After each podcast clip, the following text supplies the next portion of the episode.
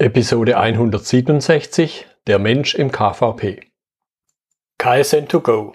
Herzlich willkommen zu dem Podcast für Lean-Interessierte, die in ihren Organisationen die kontinuierliche Verbesserung der Geschäftsprozesse und Abläufe anstreben, um Nutzen zu steigern, Ressourcenverbrauch zu reduzieren und damit Freiräume für echte Wertschöpfung zu schaffen, für mehr Erfolg durch Kunden- und Mitarbeiterzufriedenheit, höhere Produktivität durch mehr Effektivität und Effizienz an den Maschinen, im Außendienst, in den Büros bis zur Chefetage. Heute habe ich Ralf Volkmer bei mir im Podcastgespräch. Da kann man definitiv schon sagen, wieder. Das ist nämlich die dritte Episode. Hallo Ralf. Hallo Götz. Ja, in der Tat. Äh, so langsam aber sicher fühle ich mich als Stammgast bei dir. Ja, es sind ja immer wieder spannende Themen. so, ja. du bist Moderator, Coach bei der Learning Factory. Initiator von, ich glaube, ich könnte es gar nicht aufzählen, von unheimlich vielen Lean-Initiativen. Habe ich irgendwas vergessen? Sag noch zwei, drei Sätze zu dir. Die unheimlich vielen reduzieren sich auf zwei Dinge. Einmal das, was man unter der Lean-Base findet und da vielleicht dann auch noch äh, das äh, Klassentreffen der Lean-Community, Lean Around the Clock ähm, und alles, was irgendwie noch alles dazu gehört. Ja, aber alles gut. Ähm, also da kann ich definitiv schon mal eine Empfehlung aussprechen. Jemand, der dort noch nicht war, hat absolut schon was verpasst. Nächstes Jahr haben wir ähm, ein kleines Jubiläum, das fünfte Mal. Ne? Genau. Und du bist ja einer sozusagen der Premierengäste gewesen, Götz. Ne? Ja. Du warst ja auf dem allerersten auf der ja. Bühne gestanden. Ja. Und ja, ja und ich glaube, ich darf sagen, und beim fünften Mal ja auch wieder. Ja, ach so, ja, genau. Ja, siehst du, eben haben wir noch drüber gesprochen. Genau. Natürlich. Und beim fünften Mal bist du auch dabei. so, ja, cool. Genau. Ja, und, und wenn ich drüber nachdenke, geht es in, in beiden Fällen auch wieder um unser Thema heute, nämlich um den Menschen. Ja. Und ich habe mir ja so zwei Felder irgendwo rausgepickt. A, einmal die Fragestellung, die uns, glaube ich, immer wieder begegnet. Jetzt vor kurzem sind wir beide dabei gewesen, wo die Frage gestellt wurde, was passiert unter Umständen mit den Menschen, wenn wir da was optimieren und mhm. dann halt einfach diese Rolle wegfällt. Und wie gehe ich dann mit den Menschen um, die halt sagen, will ich nicht haben? Ja. Naja, also ähm, äh, das war ja erst diese Woche, wo wir da am Montag mit ein paar Leuten zusammenarbeiten durften. Und da kam ja dann in der Tat die Frage auf, ähm, naja, wenn ich jetzt Prozesse optimiere, Geschäftsprozesse optimiere, dann führt es ja dazu, dass irgendwie irgendwelche, ja, nennen wir das mal Funktionen oder Rollen wegfallen.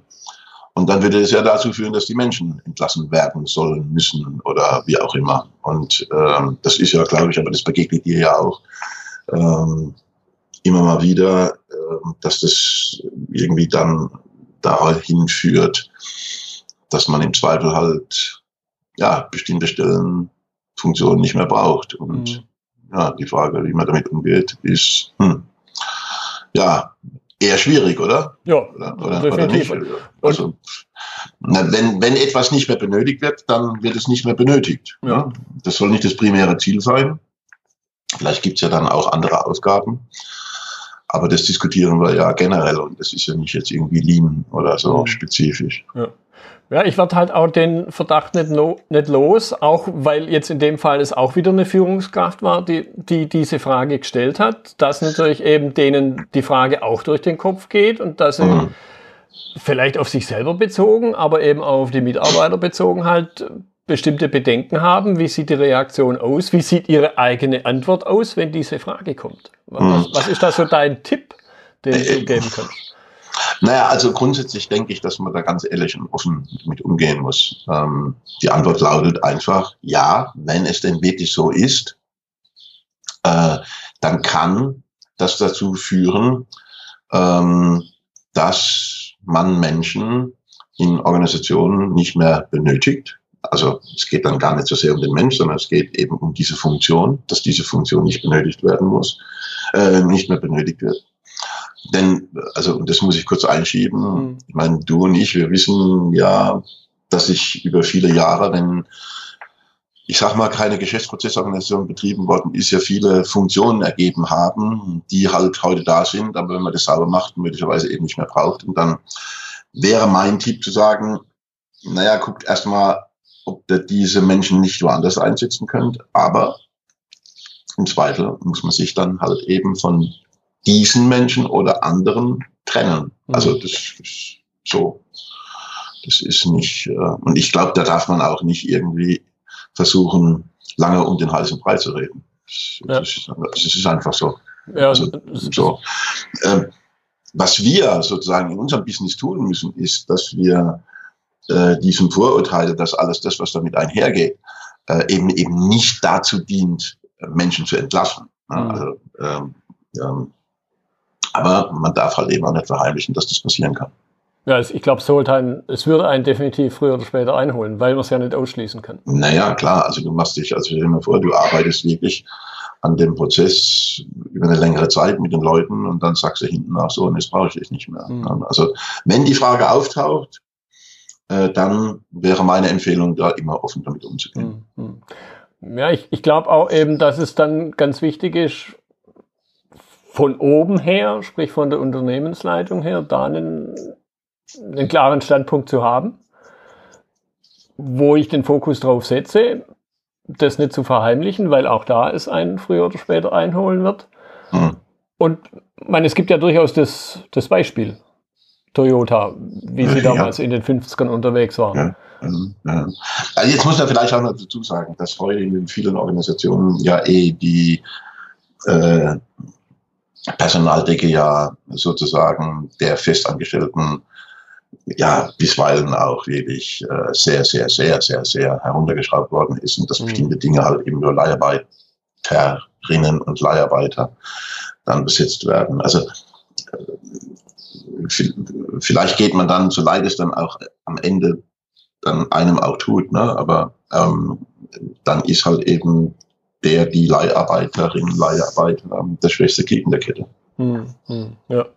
Und äh, ich habe gerade vor vier, fünf Wochen oder so ähm, in einem Projekt, wo wir für ein Unternehmen arbeiten dürfen, hat sich der Geschäftsführer dann auch von einer Gruppe von Mitarbeitenden gestellt und hat gesagt, äh, eins kann ich euch versprechen, ähm, mit all dem, was wir hier tun, geht es nicht primär darum, äh, sozusagen Rationalisierung im klassischen Verständnis zu betreiben, sondern wirklich unsere Prozesse zu optimieren, so dass die internen Kunden als auch die externen Kunden zufrieden sind, insbesondere die externen Kunden. Aber es könnte sein, und da war er ehrlich, es könnte sein, dass es bestimmte Jobs in Zukunft nicht mehr gibt und dann werden wir alles versuchen, die Menschen, die dahinter den Job stecken, mhm. ähm, irgendwo anders einzusetzen. Mhm. Und hat dann eine Sprechpause gemacht, das fand ich ziemlich cool, aber versprechen kann ich es nicht. Mhm. Ja. Ja, ich also, finde find das nur ehrlich, weil ja, alles, alles ja, andere wäre ja, un, unpassend. Was, was ist jetzt deine Erfahrung, wenn man sich die Menschen grundsätzlich anguckt? Am Anfang kann ja keiner wissen, ob er jetzt betroffen sein wird oder nicht, sondern es sind halt die Vorbehalte da. Und wir kennen mhm. aber alle auch Situationen, wo andere Menschen oder wo ein Teil der Menschen ja schon fast äh, im positiven Sinne davon springt, sprich äh, irgendwas anpacken und, und verändern und machen und tun. Mhm. Da, da, da greife ich jetzt das aus, auf, was du vor ein paar Tagen eben vorgestellt hast, mhm. dieses Modell, und das möchte ich ein bisschen vertiefen. Ja. Nicht, dass man jetzt Menschen in Schubladen steckt, aber, das wäre mir auch wichtig. Ja, ja, aber ich, aber ich glaube, es ist hilfreich, eben sich ja. bewusst zu sein, was sind so typische Reaktionen. Also, wir hatten ja darüber gesprochen, also alles, also in dieser, ein, in dieser einen Veranstaltung, wo wir gemeinsam waren, ähm, tauchte ja, tauchen dann ja immer auch unterschiedliche Fragen auf. Und ähm, am Ende geht es ja in all dem, was wir tun, dass wir irgendetwas verändern. Ja? Mhm. So, jetzt muss man sich einfach klar darüber werden, ähm, dass Veränderung per se in einem soziotechnischen System ja nicht vorhersehbar ist. Also wir reden ja nicht über irgendwelche äh, technologischen Dinge, die man irgendwie berechnen kann, vorhersehen kann, über und, und oder methodische Gebilden, sondern wir reden ja am Ende über eine Organisation. Eine Organisation besteht nun mal eben auch aus Menschen in den allermeisten Fällen dort, wo wir unterwegs sind. So. Und wenn wir jetzt kommen ähm, und sagen, der Prozess könnte verändert werden, das machen wir im Zweifel halt eben auch mit den Menschen zusammen, Na, nicht im Zweifel, sondern insbesondere äh, mit den Menschen zusammen, dann ergibt sich daraus irgendetwas und das, was sich heraus ergibt, ist eine Veränderung. So. Wenn wir uns jetzt vorstellen, dass wir beide, was weiß ich, jahrelang eine bestimmte Sache immer in dieser gleichen, in einem, in einem, in dem gleichen Ablauf getan haben und es käme jemand zu uns und sagt aber zu uns, pass mal auf, morgen äh, dürft ihr euch nicht mehr links rumdrehen, sondern ihr müsst uns rechts rumdrehen. So, müsst ihr euch rechts rumdrehen, rechts rumdrehen. Dann äh, äh, heißt es ja nicht, dass wir beide äh, gleich reagieren. Also mhm. ne, könnte ja sein, dass du sagst, Mensch, endlich, ja, endlich ähm, darf ich mich auch mal rechts rumdrehen, ja.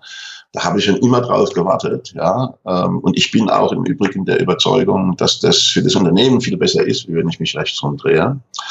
Ja, ähm, und ich bin genau das Gegenteil. Ich finde das Rechtsrumdrehen finde ich doof, ja, und ich glaube auch nicht, dass es dem Unternehmen etwas bringt. So, was ich damit sagen will, ist, dass Veränderungen, also Menschen bewerten Veränderungen, anstehende Veränderungen immer auf unterschiedlichen Ebenen. Mhm. So, das tun sie einmal sozusagen persönlich, nämlich der Fragestellung nach, was macht es mit mir? Mhm. Ja? Und äh, es gibt die zweite Ebene, äh, und sie stellen sich eben in diesem Kontext auch die Frage, was macht, äh, was, was bringt es dem Unternehmen? Ne? Also so. Und, und dann tun sie halt eben beide Ebenen positiv oder negativ bewerten. In meinem Beispiel wärst du sozusagen auf der persönlichen Ebene derjenige, der sagt, ja, finde ich toll und für das Unternehmen finde ich auch toll und dann ist in diesem Modell, würde man dich, sag ich mal, als Promotor bezeichnen. Mhm. Ne? So. Äh, ja, und mich, der das weder für mich als auch für das Unternehmen irgendwie doof findet, ja, also negativ beurteilt, zudem sage ich dann Kontrahent. Mhm. Ne? Also haben wir schon mal die zwei Gruppen. Ja, so. Also, ähm, wobei das ja nicht alles ist. Das Spannende dabei ist natürlich jetzt die Frage, wie gehe ich mit diesen beiden Gruppen um, äh, um mal zwei weitere Gruppen erstmal außen vor zu lassen.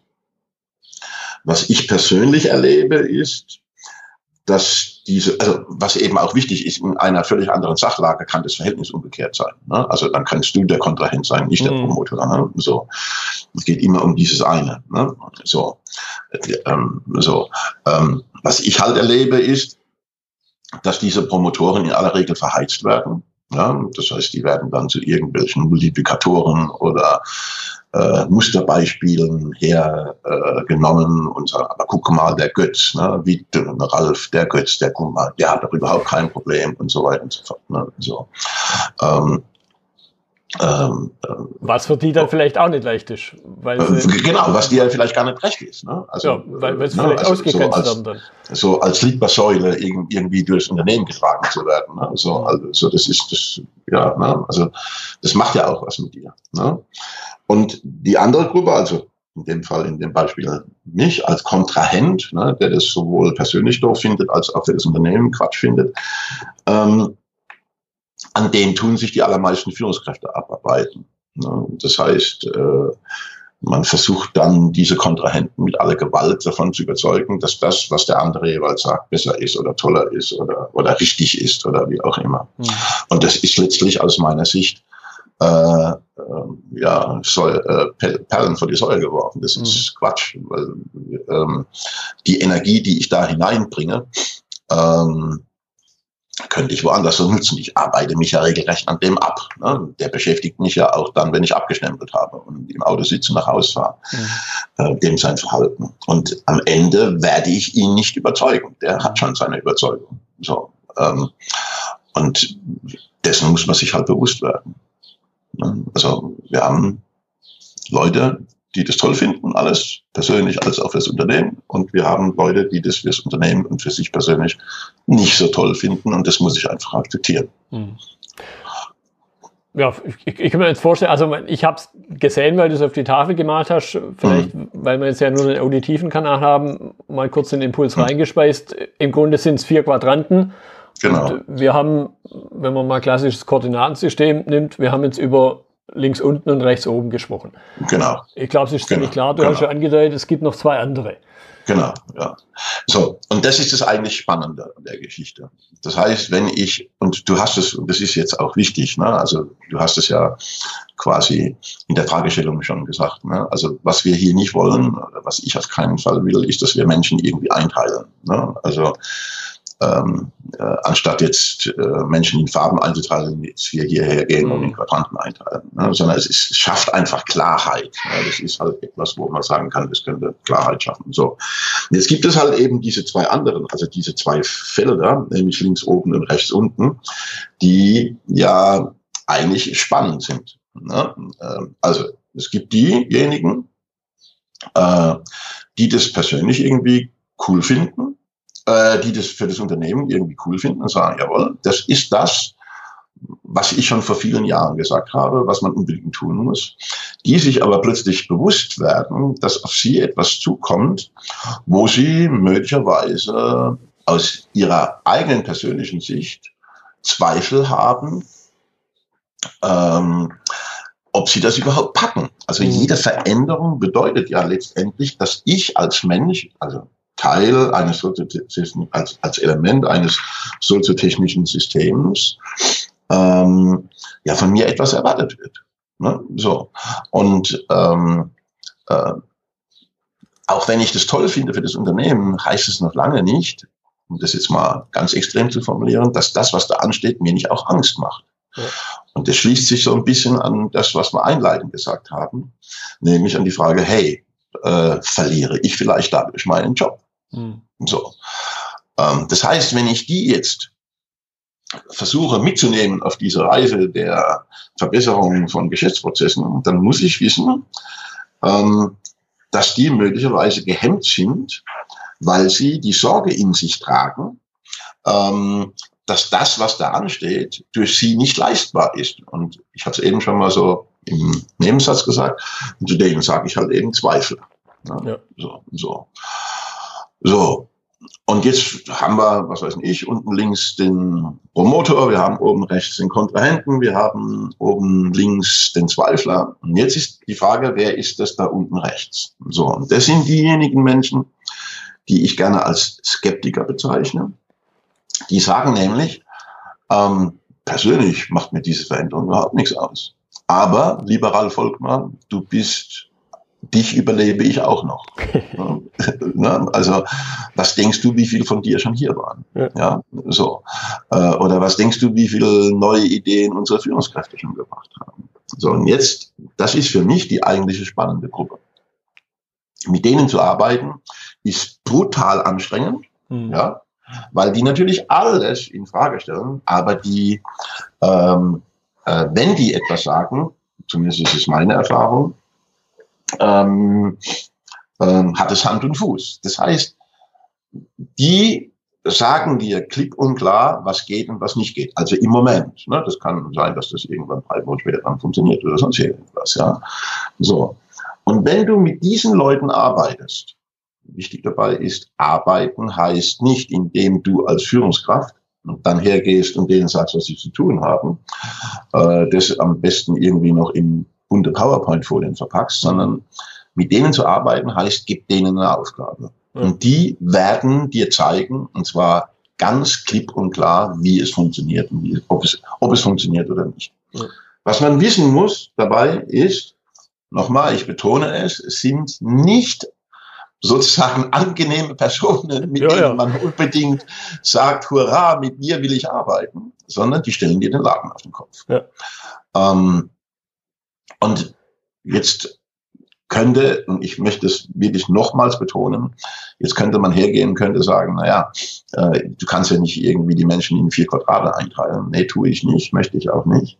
Und natürlich ist, gibt es nicht nur Skeptiker oder nur Kontrahenten oder nur Promotoren oder nur Zweifler. Es wird immer eine Mischung daraus geben.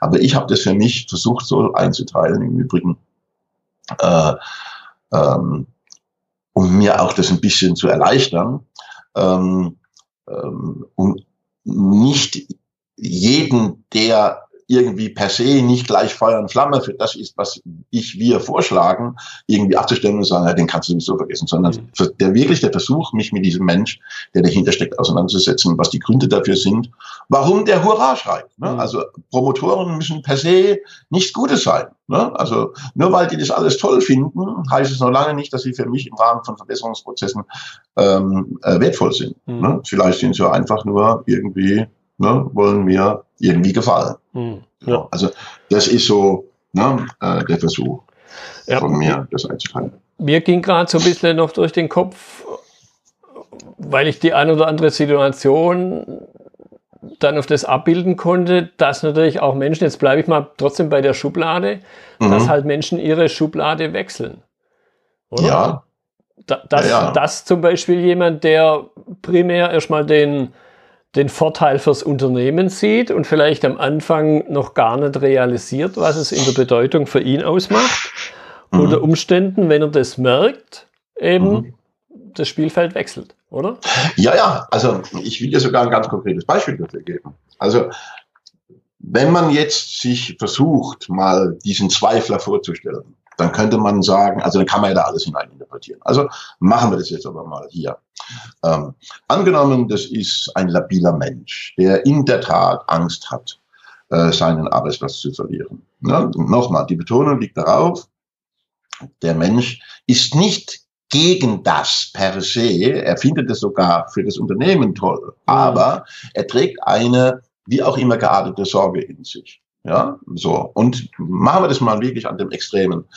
Angenommen, er hat Angst, weil er selbst erkennt, hey, dafür bin ich nicht hinreichend qualifiziert, dahin, dafür, für das, was da ansteht, habe ich nicht genügend Erfahrung. Dort wird der Kontrahent wildern, das ist doch völlig klar. Mhm. Der Kontrahent wird bei dem vorbeilaufen und sagen, na, siehste, habe ich jetzt nicht gleich gesagt. ja. ähm, ähm, die wollen doch eh bloß die Plätze äh, wegrationalisieren. Und dann kann eine Umkehrung stattfinden. Dann kann aus einem ehemals per se positiven Menschen, der also sagt, jawohl, für das Unternehmen, kann durchaus sein, dass der in der gleichen Angelegenheit zum Kontrahenten wird. Also klar, die will dann in, in meiner Vorstellung will dann die Ne? Also der, der, der Skeptiker will das natürlich auch irgendwo, ja. ja. So, das ist völlig klar. Ähm, das ist das eine. Und das andere ist, nochmal, ich hatte es vorhin schon mal gesagt, äh, wir reden ja sozusagen über eine bestimmte Sache. Ne? Also ähm, machen wir uns mal Lieblingsbeispiel, die, das Management verordnet 5S. Ja, okay. So. Ähm, ich habe so ein Beispiel. Das, das muss ich mal kurz aufführen. Also, stell dir vor, lieber Götz, ähm, das ist ein, ein, Kunde, die arbeiten mit Naturprodukten. Mhm. Okay? Also wirklich mit Naturprodukten.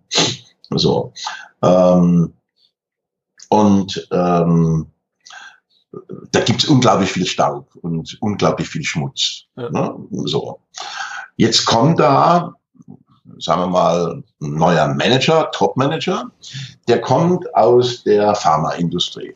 ne? So, in der Pharmaindustrie gibt es Reinräume und so weiter. Da hast du bestimmte Regularien und ja. so weiter und so fort. Und der sagt jetzt, morgen machen wir 5S. Wie sieht's denn hier aus? Ja. ja. Also was ist denn hier los? Ähm, so, wir müssen jetzt unbedingt aufräumen. Dann sagen sie zu dem, äh, es nee. ist aufgeräumt. Und dann sagt er, nein, Saustall und allem drum und dran und verordnet jetzt 5S. Das heißt, der wird unglaublich viele Leute haben, die sagen, nee, äh, funktioniert nicht bei uns, ne? geht nicht. Ja? Also ähm, einmal ein Presshub und dann stehen wir sowieso in der Wolke wieder, ja, mit Staub und allem drum und dran. Das heißt, wenn der das macht, wird der relativ viel Kontrahenten erzeugen, quasi, weil ausgesetzt, ja. Aber er wird natürlich auch Menschen finden, die das toll finden. Ja, ja, natürlich, ich habe Ne, bin immer dreckig, wenn ich nach Hause gehe. Ich muss mich jedes Mal mhm. duschen. Es wäre toll, wenn ich mich nicht duschen müsste und so weiter. Die Promotoren. Ne? Und so. Und jetzt gehen wir zu den Zweiflern. Die Zweifler sagen, hey, aber der erwartet von mir, dass ich ähm, immer und sell und jenes tue und das und das und das und das. Ähm, ich verstehe das ja, was der will, das muss alles sauber sein und so weiter. Aber, boah, nee, das schaffe ich nicht oder, oder so. Also so entstehen letztlich ja ähm, diese Felder Und es kann in einer völlig anderen Angelegenheit, können Kontrahenten Promotoren sein. Mhm. Das muss mir halt einfach nur klar sein. Ja, wenn es dann vielleicht darum geht, jetzt nicht um Sauberkeit, sondern um körperliche Belastung, wo ja, der ein oder andere dann schon vielleicht anfängt, wir sind beide jetzt nicht mehr die Allerjüngsten, vielleicht ja. seine Bandscheibe zu spüren. Also, ja, da, ja. Da, also, ne, also nochmal, wir wollen weder die Menschen in diese vier Quadranten da hineinstecken, noch wollen wir das verallgemeinern und sagen, in jeder Situation ist ein Kontrahent ein Kontrahent. Nein, ein Kontrahent kann auch ein Promotor sein in einer bestimmten Angelegenheit. Mhm. Ähm, das ist einfach so. Ja, ja also jetzt, so. Jetzt, jetzt haben wir im, im Umfeld von größeren Unternehmen, ist das fast die Regel, das Thema Arbeitnehmervertreter ja. Betriebsrat und Co. Ja. Da ist natürlich ein Stück weit, auch in meiner Erfahrung so, dass die per se erwartungsgemäß in den Augen der anderen eine bestimmte Rolle einnehmen sollen, müssen, wie auch immer man das nennen mag. Und, und das dann für sich vielleicht sogar annehmen oder in der Regel sogar annehmen. Und jetzt muss ich mit denen umgehen. Was ist da deine Erfahrung?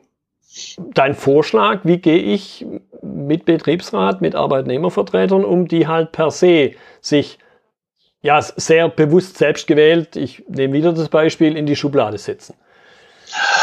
Also, äh, dieses Thema äh, Betriebsrat, äh, Gewerkschaften und so weiter und so fort. Und so. Ähm, äh, also erstmal hast du ein schönes Wort benutzt, das sind Arbeitnehmervertreter. Ne? So. Wir haben Gott sei Dank ein Gesetz, in dem drin steht, dass ab einer bestimmten Größe ähm, eben die Belegschaft das Recht hat, sozusagen Vertreter äh, zu wählen.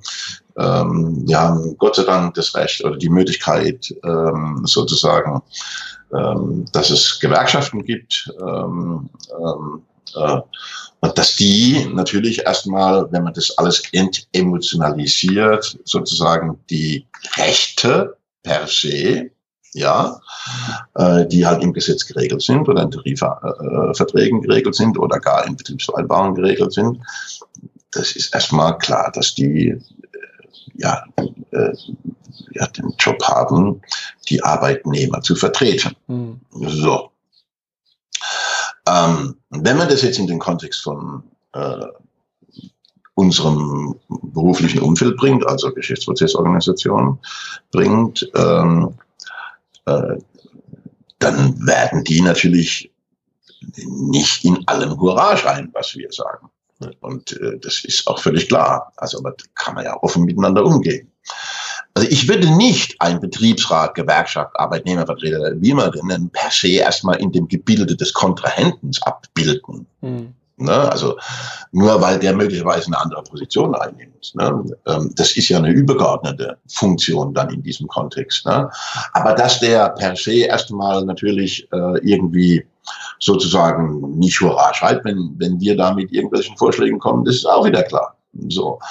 Ähm, ich würde es gerne insofern vereinfachen, solange wir uns an Recht und Gesetze halten, äh, das ja für beide gilt, ähm, ähm, sollten wir da auf der sicheren Seite sein. Mhm. Eine andere Frage ist in diesem Zusammenhang, ähm, ist das, was ich tue, noch moralisch vertretbar? Mhm. So. Und, und, das kannst du halt eben nicht in einem Recht abbilden oder in einem Gesetz oder in einem Tarifvertrag. So. Das heißt also, ähm, wenn da in der Vergangenheit verbrannte Erde hinterlassen worden ist, ja, dann äh, sind die nicht offen, ja, und, äh, äh, und sie werden ähm, natürlich sehr verhalten sein. Ähm, du stellst, du hast die Frage wie kann ich die für mich gewinnen? Also ich gehe erstmal davon aus, dass ich die nicht gewinnen kann, weil die mhm. natürlich eine per se eine andere Haltung haben. Aber das ist ja nicht schlimm. Ne? Also ähm, am Ende müssen wir beide, also beide Seiten, an etwas arbeiten. Das heißt Organisationsgestaltung.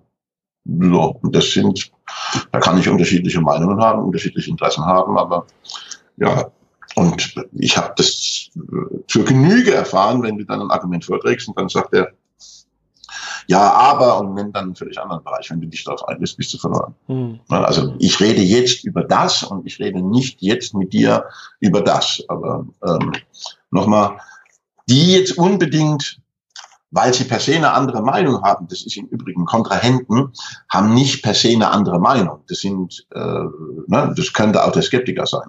Ähm, ähm, ne, würde ich nicht einordnen. Und natürlich könnte ich jetzt dieses billige Argument bringen, aber alles das, was wir tun, dient natürlich auch dazu, dass die Mitarbeiter weniger Stress haben und so weiter und so fort und allem drum und dran. Mhm. Das wird sich ergeben, ja. Mhm. Und ich kann es nicht versprechen. Ich weiß ja gar nicht, ob das ja. so kommt dann letztlich. Mhm. Ne? Ja, ein, ein beliebter Einwand, ja, beliebt kann man glaube ich schon nennen, ist halt das Stichwort Arbeitsverdichtung. Ja. Ein, ja, ja auch Vorbehalt. Ja. ja. Was, was ist da deine Empfehlung, wenn wir jetzt mal hypothetisch uns einen Menschen vorstellen, der in irgendeiner Form, man, wir, ich sortiere uns zwar jetzt mal in ja. die Schublade Berater ein, ja, ja. wir kriegen ein Stück weit Schmerzensgeld dafür. Mhm. Wenn jetzt jemand im Unternehmen drin die Rolle bekommen hat, wie auch immer er zu der Rolle gekommen ist, muss er trotzdem mit der Situation umgehen. Was ist so dein Tipp, deine Empfehlung für ihn, wie er sich da am besten aufstellt. Er sitzt ja, glaube ich, ein Stück weit schon zwischen vielen oder zwischen allen Stühlen. Zwischen allen, glaube ich, ja. ja. Naja, das Problem von, von Leuten, die, ähm, nein, äh, stopp. Ähm, ähm, die Hürden, die sozusagen Menschen, äh, die äh, eine Rolle innehaben, die im Bereich der Geschäftsprozessorganisation ist, dass sie es ja nie allen recht machen können. Mhm. So. Das zeigt ja das, sagt ja das Bild, ne, zwischen allen Stühlen. So. Ähm, aber die Frage ist natürlich, wie diese Person sich selbst begreift. Ne? Wenn diese Person sich äh, als Führungskraft bezeichnet, ja, und dann damit meint, ähm, sie müsste intelligent für das System sein, dann wird, der, wird dem natürlich viel mehr Wind um die Ohren fliegen, wie es ihm recht ist. Ne? So. Ähm, du kennst meine Meinung, äh, wie Führungskräfte agieren müssen. Ich möchte hier nochmal wiederholen. Ähm, also insbesondere in unserem Job haben Führungskräfte dafür zu sorgen, dass Menschen ähm, Verbesserungsarbeit selbst leisten können. Also ja. sie, äh, sie, sie sind ein Befähiger, ja. ja ein Befähiger. Sie moderieren, sie äh, es, helfen, ja, sie stellen Fragen. Ähm, so, ich glaube, wenn man den Weg geht, und ich meine, du als auch ich, wir sind ja davon nicht frei, dass nicht Klar. wir auch hin und wieder zwischen den Stühlen sitzen zwischen unserem Auftraggeber und den Menschen, mit denen wir arbeiten. Mhm. Ähm, ähm, ich glaube, wenn man sich davon befreit, ne, also ähm, äh, und dann halt eben, egal zu welcher Seite, auch ehrlich ist, ähm, dann äh, sollte der Job relativ viel Spaß bringen. Mhm. Ähm, aber nochmal, ähm, vielleicht muss man, du hast das Alter angesprochen, äh, vielleicht muss man da ein gewisses Alter haben, um das mhm. zu verstehen. Ja. Hm. Hm, hm. Ne, also ich, ich habe vor 25 Jahren, ne, bin ich auch noch anders unterwegs gewesen. Ne, und habe mir blutige Nasen geholt oder habe gemeint, ich müsste mit dem Kopf durch die Wand. Mhm. Ähm, aber das sind Entwicklungen, die machen wir, glaube ich, alle durch. Ja. In, in, der Regel gewinnt die Wand, kann ich auch sagen, mhm. in Erfahrung. Mhm. mhm. Vielleicht an, an, der Stelle noch, noch ein kleiner Punkt so, zum Abschluss. Du hast den, den Punkt Führungskraft genannt. Jetzt mhm. gibt es ja durchaus, ich erlebe das meistens sehr positiv, Menschen in der Geschäftsführung, die also mal definitionsgemäß mhm. schon die Rolle der Führungskraft haben, ja. sagen, Lean ist cool, also die man wahrscheinlich irgendwo in der, in der Promotorenecke einordnen kann. Ja. Was, was ist dein Wunsch an die? Damit sie dann, wenn sie nicht alles selber machen können und vielleicht ja. manchmal wollen, trotzdem dem, dem Thema Lean den richtigen, den richtigen Beigeschmack geben? Naja, also ähm, auch da ist die Antwort an sich relativ einfach, ähm, aber äh, die Wirklichkeit ist halt eben dann doch auch anders. Ne? Also ähm, wenn wir wenn wir ähm, etwas verändern wollen, ähm, dann braucht es einfach Zeit. Mhm. Ja? So, das ist mal, also das ist mal das Allerwichtigste.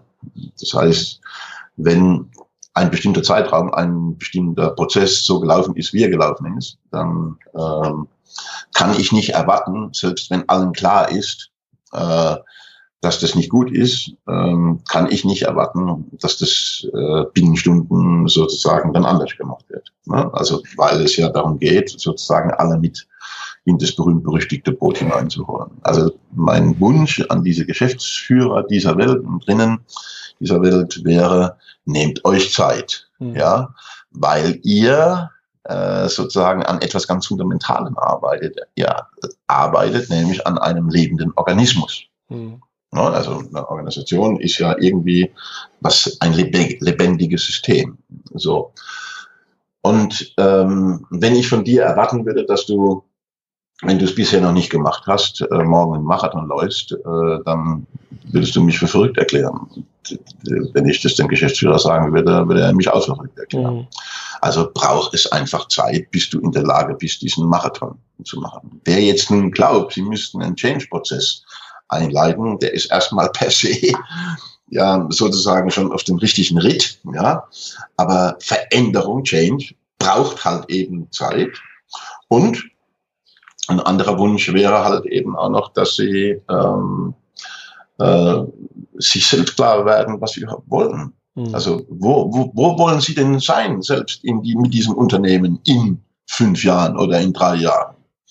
Ähm, und zwar nicht nur an irgendwelchen KPIs, die die Produktivität abbilden, sondern auch, was wollen Sie denn sozusagen gestalterisch für diese Organisation in den nächsten drei bis vier Jahren oder fünf Jahren erreichen? Mhm. So, wenn ich, wenn mir das Ne? Aber die sind ja selbst auch getrieben, die allermeisten. Ja, ähm, wenn, wenn das, wenn, wenn sie sich das beherzigen würden, naja, dann wäre schon, glaube ich, viel getan. Mhm. Ja. Ralf? Also gar nicht in die ja. Richtung von New Work oder so irgendwo, ne? Also dass das, das klar ist, ne? Aber ähm, da, da, da sage ich jetzt, da wird man sogar wahrscheinlich noch eine extra Episode dazu machen. So ist es. Das ja. machen wir bestimmt. Ralf, ich danke dir für deine Zeit. Gerne. Der Austausch mit dir ist immer wieder bereichernd und ich bin mir ziemlich sicher, dass auch die Zuhörer da einiges mitgenommen haben. Vielen Dank. Das war die heutige Episode im Gespräch mit Ralf Volkmar zum Thema Der Mensch im KVP. Notizen und Links zur Episode finden Sie auf meiner Website unter dem Stichwort 167. Wenn Ihnen die Folge gefallen hat, freue ich mich über Ihre Bewertung bei iTunes. Sie geben damit auch anderen Lean-Interessierten die Chance, den Podcast zu entdecken. Ich bin Götz Müller und das war KSN2Go. Vielen Dank fürs Zuhören und Ihr Interesse. Ich wünsche Ihnen eine gute Zeit bis zur nächsten Episode und denken Sie immer daran, bei allem, was Sie tun oder lassen, das Leben ist viel zu kurz, um es mit Verschwendung zu verbringen.